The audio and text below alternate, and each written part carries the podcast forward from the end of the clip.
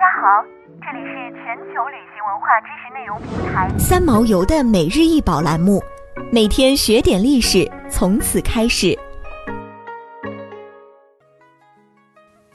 这是西周兽面纹方仪，仪是中国古代用来盛酒的器具，也是古代宗庙常用的祭器。古书和铜器铭文都没有方仪这个名称，名称是后人所定。方仪主要盛行在商至西周，春秋前期还有个别留存。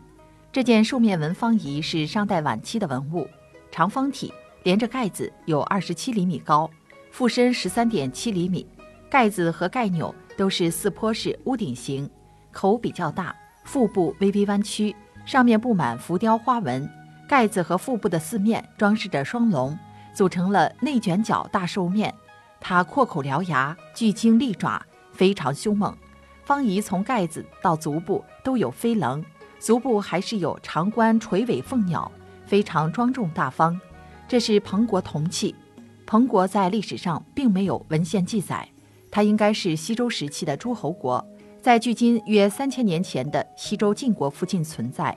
其范围在山西省绛县。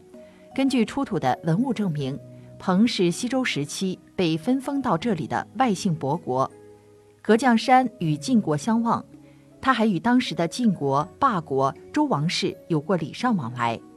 方仪和其他的青铜仪器不太一样，它的形制是商代首建的。专家们认为，这可能反映当时才有的建筑成就，有着很浓厚的建筑模型的味道。方仪器身四方，环周有八道脊棱，这代表着竖立的木柱子。梯形的盖子代表四坡的檐顶，顶部的钮是代表着屋子通气的口。